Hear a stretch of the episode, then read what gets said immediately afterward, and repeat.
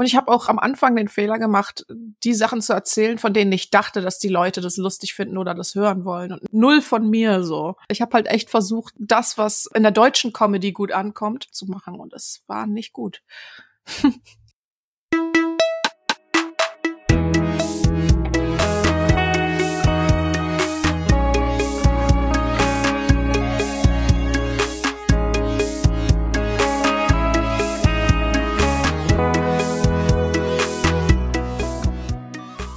Herzlich willkommen bei Setup Punchline.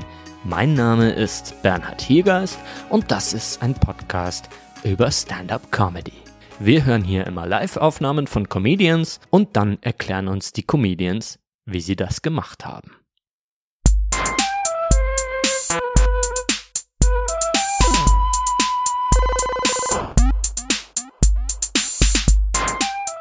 Heute zu Gast ist Janine vom Olivenbaum. Stand-up-Comedian, ursprünglich aus Berlin und wohnt heute in Hamburg. Sie ist bis vor Corona sehr häufig aufgetreten. In vielen, vielen deutschen Städten konnte man sie schon sehen. Während der Pandemie, als das dann natürlich nicht ging, hat sie angefangen, kleinere Sketche auf Instagram zu veröffentlichen. Von Janine hören wir jetzt ein Bit über, ja, ihre Stirn unter anderem. Das stammt vom Nightwash Talent Award 2018 18 im Herbst da in Köln. Viel Spaß jetzt mit Janine vom Olivenbaum.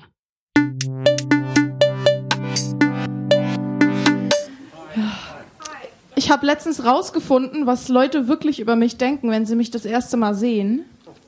Weil ein wildfremder Typ kam auf der Straße zu mir, hat mich angestarrt und gesagt, boah, du hast ein Gesicht wie Religion-Leistungskurs.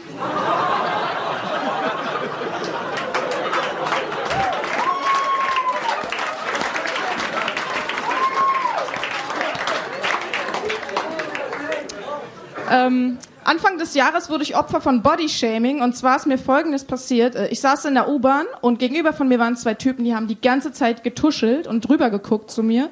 Und dann habe ich hingehört und festgestellt, dass die mich gerade von 1 bis 10 bewerten.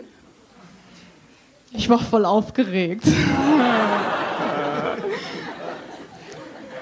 und dann sagte der eine so, Herr Dicker, die mit der Brille ist höchstens nur zwei. Und sein Kumpel so, ja, Alter, hast du ihre hohe Stirn gesehen? Voll ekelhaft. Seit wann fließt die Stirn mit in die Bewertung ein? Ich mache mir seit Jahren Sorgen um meinen Arsch und meine Stirn ist das Problem. Und als wäre das Ganze nicht erniedrigend genug, hat sein Kumpel dann noch voll laut gesagt, ey, stell dir mal vor, sie guckt zu dir hoch, dann siehst du ja nur Stirn.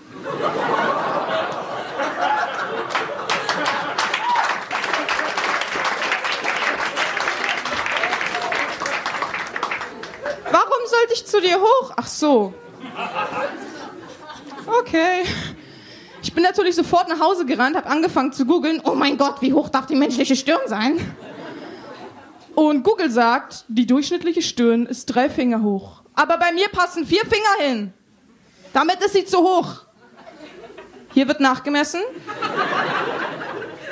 Immer, immer. Und die, die es nicht jetzt tun, tun es dann im Bad, weil da ist keiner.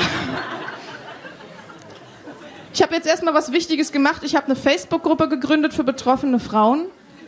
Und wir treffen uns einmal im Monat und machen Stirnvergleich. Die mit der kürzesten fliegt aus der Gruppe. Mein Kumpel hat mich heute früh angerufen und wollte mich beruhigen, ne? Und er meinte so, ey, Janine, mach dir keine Sorgen wegen deiner Stirn. Es gibt auch Männer, die auf Klingonen stehen. Ja, offensichtlich. Ja. Mein Freund zum Beispiel. Ich bin Janine vom Olivenbaum, ich bin 28, ich komme aus Berlin-Neukölln ursprünglich und ich mache seit ungefähr sechs Jahren Stand-up-Comedy und Sketche. Ich glaube, Ende 2015 hatte ich meinen ersten Auftritt, irgendwann im November oder so.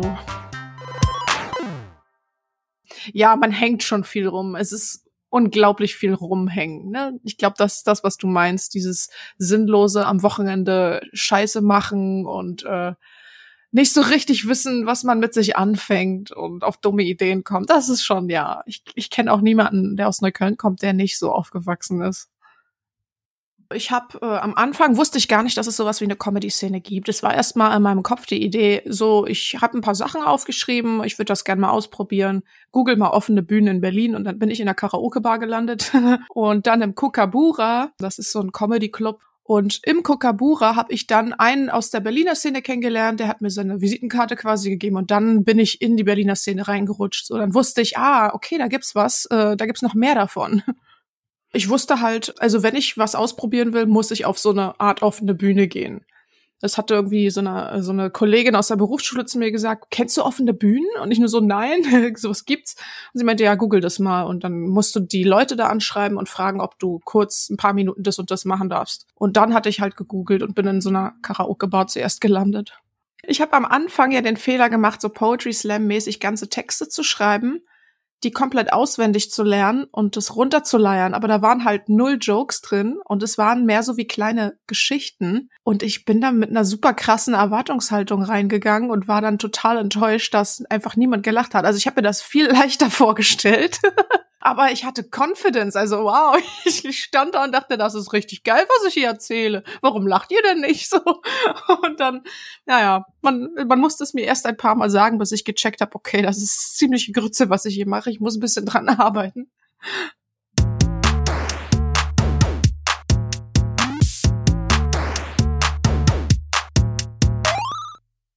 Geschrieben habe ich eigentlich immer, also seit der Oberschule eigentlich. Vor allen Dingen so ähm, satirische Kurzgeschichten oder Beobachtungen, die ich so im Alltag gemacht habe. Und dann habe ich die meistens, um meine Deutschnote zu verbessern oder so, eingereicht. Und die waren auch immer richtig gut. Also meine Lehrerin hat immer gesagt, ach, du bist so lustig. Und ja, und ich dachte halt, das reicht, wenn ich so weiterhin Geschichten schreibe und habe die dann halt einfach immer auswendig gelernt, was dann sich offensichtlich nicht durchgesetzt hat. Ein paar Mal bin ich gestorben. Also die, das erste Jahr war ganz, ganz schlimm. Da waren so viele schlimme Auftritte dabei. Ich, äh, ich bin mir, also ich bin froh, dass ich mich nicht an jeden Einzelnen erinnere.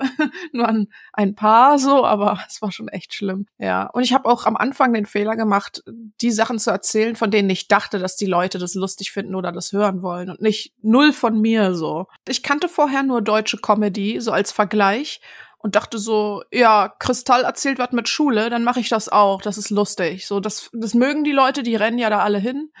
Oder so diese Weißt du noch damals Witze. Also klingt jetzt blöd, aber ich habe halt echt versucht, so das, was äh, in, in der deutschen Comedy gut ankommt, habe ich auch versucht zu machen und es war nicht gut. die Leute haben mich meistens angeguckt, als wäre ich aus irgendeiner Klapse entkommen, als würden sie einfach kein Wort von dem verstehen, was ich da erzähle.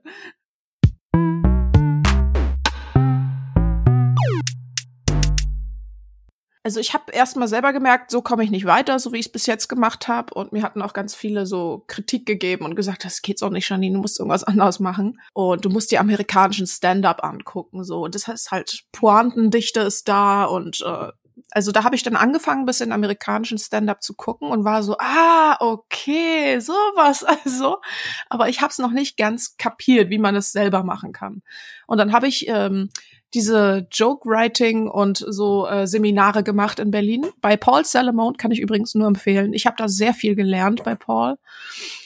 Und äh, da wurden auch, also nicht nur Beispiele angeguckt, sondern es gab auch Aufgaben, so anwenden, so hier, schreib mal äh, einen One-Liner, bla bla bla. Und also ich habe da echt vieles gelernt in diesen zwei, drei Workshops. Wie man Dinge besser erzählen kann, schärfer. Ja, den Aufbau von einem Joke halt, den versteht man dann viel leichter, als wenn man sich jetzt ein Soloprogramm, sage ich mal, von irgendeinem super bekannten deutschen Comedian anschaut also es ist komplett anders. Das Storytelling ist anders. Es ist also, man muss es eigentlich äh, selber ansehen und vergleichen, um es zu verstehen. So. Also es gibt einige, die ich mir gern ansehe. Ich finde Sebastian Maniscalco ganz gut. Den kennt man, glaube ich, gar nicht. Ich wünsche mir so sehr, dass er nach Deutschland kommt, aber den kennt man nicht genug in den USA kennt man den, ja, der ist schon sehr bekannt dort. Der hat halt, also wie ich, ich habe eine italienische Oma und der ist halt auch Italiener und allein wenn ich die Geschichten höre, ich kann da super gut mich, äh, also ich kann super gut relaten damit und er ist einfach wahnsinnig witzig. Dieses trockene, diese, dieser Hass, den er, mit dem er auf die Bühne geht und man spürt das und kann so nachvollziehen und es ist super witzig einfach. Aber mein absoluter Lieblingscomedian ist Jim Jeffries. Den finde ich noch besser. Also die haben beide so eine Einstellung von mir ist es scheißegal, was ihr jetzt denkt, was ich hier sage. Ich meine das alles so. Also dieses Negative, dieses oh, ich habe schlechte Laune, ich hasse Menschen, dieses ich finde das super witzig, diese diese Art von dunklen gemeinen Humor.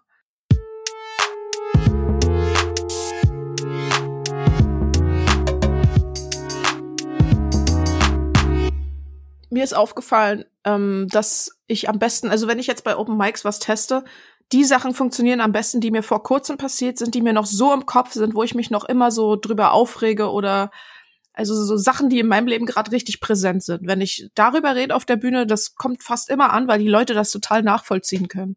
Wenn ich jetzt irgendwas erzähle, was vor sechs Jahren mal war, was, wo ich super viel dran rumgeschrieben habe, dann kommt das gar nicht so gut an. Es muss in, ich muss noch diese Emotion rüberbringen können. Es muss für mich noch wichtig sein, so was ich da erzähle wenn ich das erzähle, dann bin ich wieder richtig in der Situation drin und denke, oh Gott, oh Gott, also das macht mich dann auch richtig wütend und, und weil das dann wieder so präsent wird. Ich sehe das jetzt so, ach je, ach Gottchen, so. ich sehe das echt nicht mehr so wild. Wenn mir das jetzt nochmal passieren würde, würde ich denken, oh Gott, ey, wie alt bist du? 15? Geh nach Hause. so. Also ich muss sagen, mittlerweile funktioniert das Bit nicht mehr ganz so gut wie am Anfang. Wahrscheinlich, weil ich mich so davon abkoppel und mich weiterentwickelt habe. Aber es hilft durchaus, wirklich nochmal das so zu durchleben.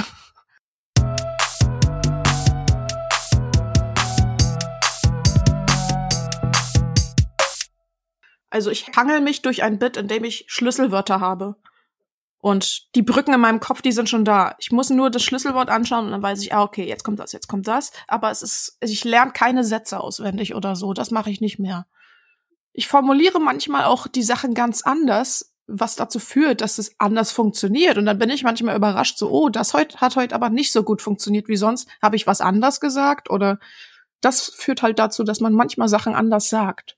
Also wenn ich wirklich ganz viel teste, nehme ich es natürlich auf, weil ich will ja im Nachhinein dann wissen, woran muss ich noch arbeiten, was hat nicht funktioniert und was kam gut an. Und ansonsten, wenn ich jetzt wirklich eine große Mixshow habe mit viel Publikum und ich will ein gutes Video einfach mal wieder haben, dann nehme ich auch auf. Also wenn ich jetzt wirklich irgendwo gebucht werde, wo derjenige sagt, okay, du musst eine halbe Stunde spielen, dann ist das natürlich mit drin. Aber ich habe ansonsten sehr viele neuere Sachen, die ich eher spiele bei Mix-Shows. Ja, aber ich habe auch, ich habe bei dem Stirnbit immer noch so Schlüsselwörter. Und manchmal äh, schreibe ich sie mir auf die Hand, weil es schon länger her ist, dass ich es gespielt habe, äh, aber manchmal auch nicht. Manchmal kommt das so von alleine. Also zum Beispiel bewerten. Es fängt alles damit an, dass ich bewertet wurde in der U-Bahn und also so schrittweise halt. Was habe ich danach gemacht? Was habe ich danach gemacht? Und dann nehme ich immer ein Wort. So aussteigen, googeln, sowas. Das sind die Schlüsselwörter und den Rest, der kommt von alleine.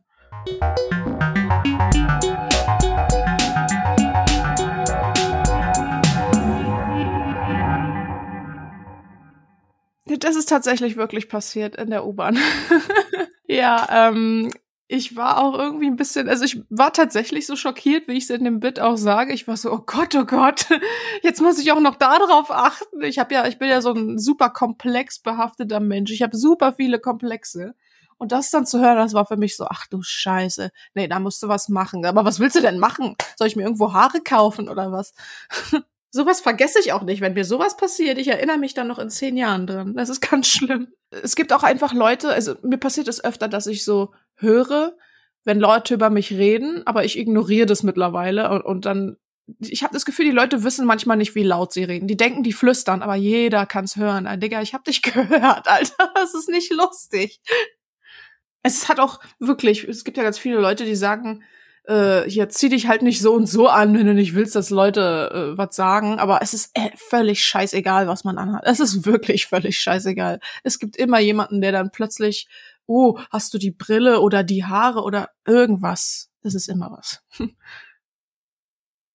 Also ich fange an, dass ich die Ausgangssituation nehme, also so wie sie passiert ist, und dann durchlebe ich die im Kopf nochmal und die Gefühle, die ich dabei hatte. Und ich mache mir so eine Art Mindmap mit so verschiedenen Strahlen, die in unterschiedliche Richtungen gehen und schreibe mir auf, was habe ich gefühlt, äh, wie fühlt es sich jetzt im Nachhinein an, ähm, was hätte ich anders machen können, was hätte noch schlimmer, äh, was hätte Schlimmeres passieren können. Also dieses Was wäre, wenn. Ich nehme quasi die Ausgangssituation und alles, was danach kommt, ist, was wäre, wenn.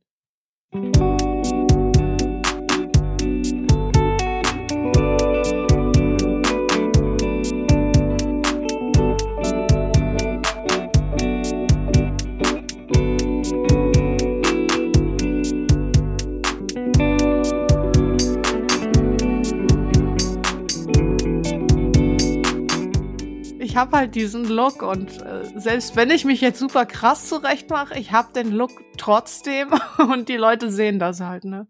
Also ich höre halt immer wieder, ach Gott, du siehst ja so unschuldig aus und wenn man dich reden hört, dann ist man ja kurz erschrocken und ja, ich weiß auch nicht. Ich war bei der Comedy Lounge in München und der Moderator, ich glaube, das war Flo Simbeck, der meinte, wie soll ich dich denn ankündigen? Und ich so, denk dir was aus. Und dann hat er gesagt, sie hat ein Gesicht wie Religion-Leistungskurs. Und dann kam ich auf die Bühne und alle haben sich tot gelacht, ohne dass ich was gesagt habe. Ich stand halt nur da und wurde angestarrt. Und dann meinte Flo so, ja, kannst du haben. Und ich nur so, echt, danke. Also wenn ich jetzt so, ich kann mich selber schlecht einschätzen, aber wenn ich in den Spiegel gucke, denke ich so, ja, ich sehe unschuldig aus. Aber wie kann ich das jetzt in ein richtig gut beschreibendes Wort packen und er hat's einfach gesagt und dann war's da so. Seitdem ist es da. Ich weiß halt, wie ich aussehe, aber ich kann's nicht in Worte fassen und er hat es echt gut in Worte gefasst. Ja, dass einem, auch wenn man irgendwo unterwegs ist, man denkt ja manchmal so an seine Kollegen und dann ist man so, ah, mir ist heute was eingefallen, was du bei dem und dem sagen kannst. Und dann schreibt man sich das. Das ist manchmal so. Ich finde es jetzt, also solange mir nicht jemand äh, ein dreiminütiges Bit vorschlägt, das finde ich immer ein bisschen, naja, dann kann ich mir auch einen Autoren besorgen, aber so kleine Details, so, oh danke, das fehlt noch in meiner Sammlung. Weißt du, das ist, ich finde das nicht schlimm. Also wenn ich das Bit spiele, dann kommt immer ein bisschen Crowdwork dazu. Ich spreche dann die Leute an. Was ich auch ganz oft gesehen habe, äh, dass Männer bei ihrer Frau die Hand auf die Stirn legen und nachmessen. Da denke ich mir so, wie dreist bist du denn, Alter? Ich, ich werde danach auch oft, äh, was, was ich sowieso super seltsam finde, auf der Toilette angequatscht von Frauen nach dem Auftritt. Oder ich erwisch die so oh, im Spiegel und dann komme ich vom Klo und sag, na. Und sie so, scheiße, jetzt hast du mich gesehen. So. ist mir auch schon ein paar Mal passiert, dass ich danach auf Klo gehe und dann ist da eine Zuschauerin und misst gerade nach oder kommt zu mir und sagt, oh weia, ich auch oder so. Das ist echt, äh, es ist so leicht, Frauen zu verunsichern. Ich bin manchmal selber ganz erstaunt. Man muss es am Ende mit Humor nehmen und gucken, wie man damit umgeht, so.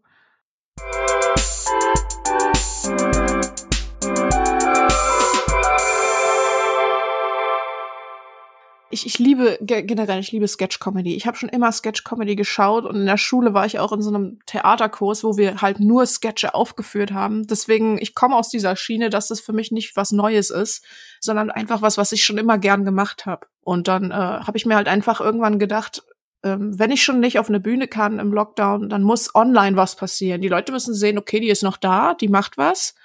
Und dann habe ich halt alle Ideen, alles, was mir so einfiel, habe ich rausgekramt, bisschen was, äh, so ein Mini-Drehbuch geschrieben und dann habe ich das zu Hause umgesetzt. Ich habe mir sogar so, so Sachen äh, bestellt bei Amazon, hier so ein Greenscreen und ein Ringlicht und ein bisschen kam dann was zusammen, so wie ein kleines Fernsehstudio zu Hause. Also ich finde halt Klassiker, SketchUp finde ich einfach gut. Ist schon sehr, sehr alt, aber ist einfach, da sind gute Sachen bei. Martina Hill ist unglaublich lustig, finde ich. Ich liebe sie. Sie ist wirklich unfassbar witzig.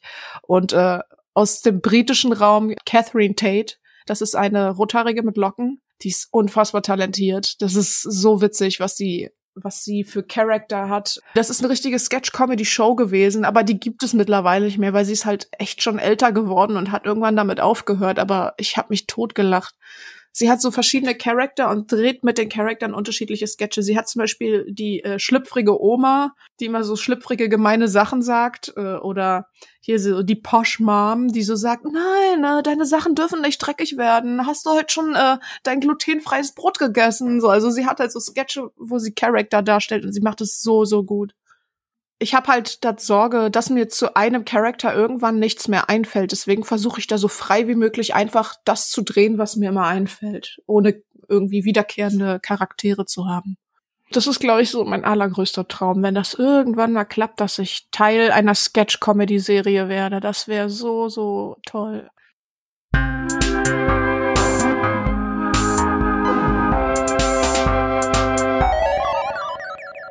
Oh, im Jahr kann ich dir nicht sagen, aber im Monat so 15 Mal. Das war schon nicht schlecht. Ich war da auch immer sehr hinterher. Äh, Mixshows einfach. Es gibt im ganzen Land verteilt super, super viele Mixshows und ich habe in Dörfern gespielt, in Städten. Also ich habe auch mal so eine Strichliste gemacht, die führe ich mittlerweile nicht mehr weiter, aber der letzte Stand war, dass ich in 85 verschiedenen Städten aufgetreten bin bei Mixshows und das war schon echt nicht schlecht.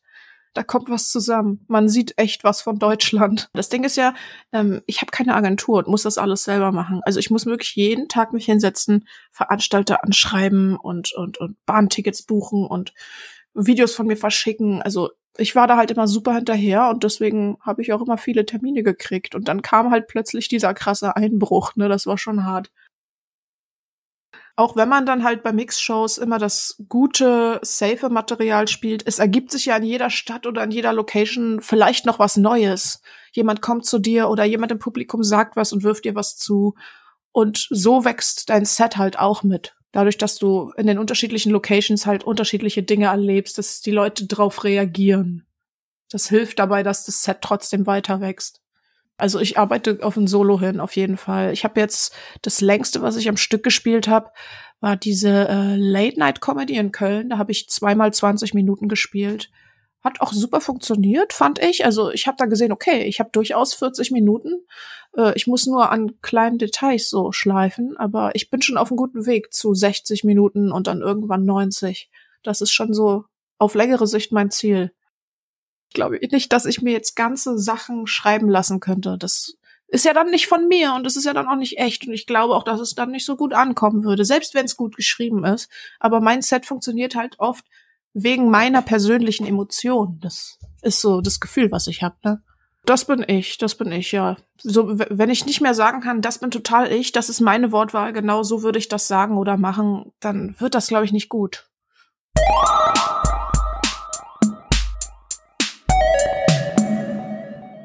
Oder auch so, hier, ganz viele machen ja jetzt TikTok. Ich finde das ganz furchtbar. Ich würde mir das nicht runterladen. Also, und wenn, dann würde ich versuchen, Stand-up da hochzuladen und nicht Sketche, weil ich will nicht, dass es irgendwann heißt TikTokerin oder so, weißt du, das ist für mich, ich glaube eher, dass das so ein Ding ist, dass die Leute das online gern gucken, beim, keine Ahnung, beim Kacken oder vorm Schlafen gehen und denken, ach, ist ganz lustig, aber so richtig ernsthafte Fanbase kann man sich da, glaube ich, gar nicht aufbauen und wenn, dann nicht mit Stand-up, glaube ich.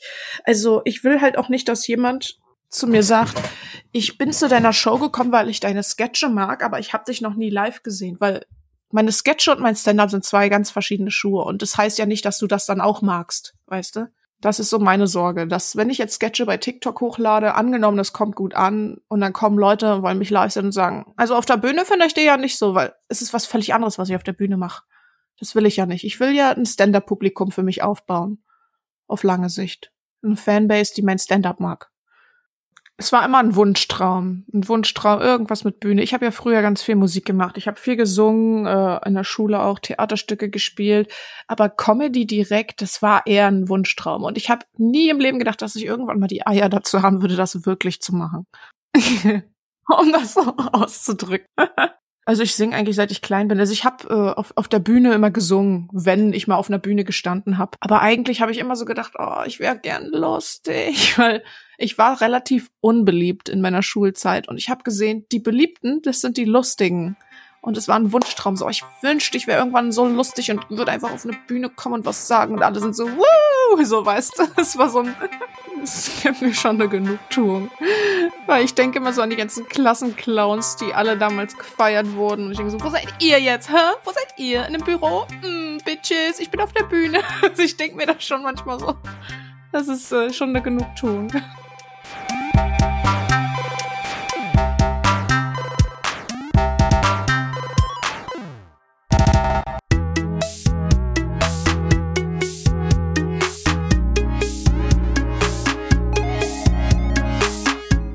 Das war Janine vom Olivenbaum mit ihrem Bett über ihre Stirn, Alltagssexismus und den Male Gaze. Ich freue mich sehr, dass sie heute bei mir war.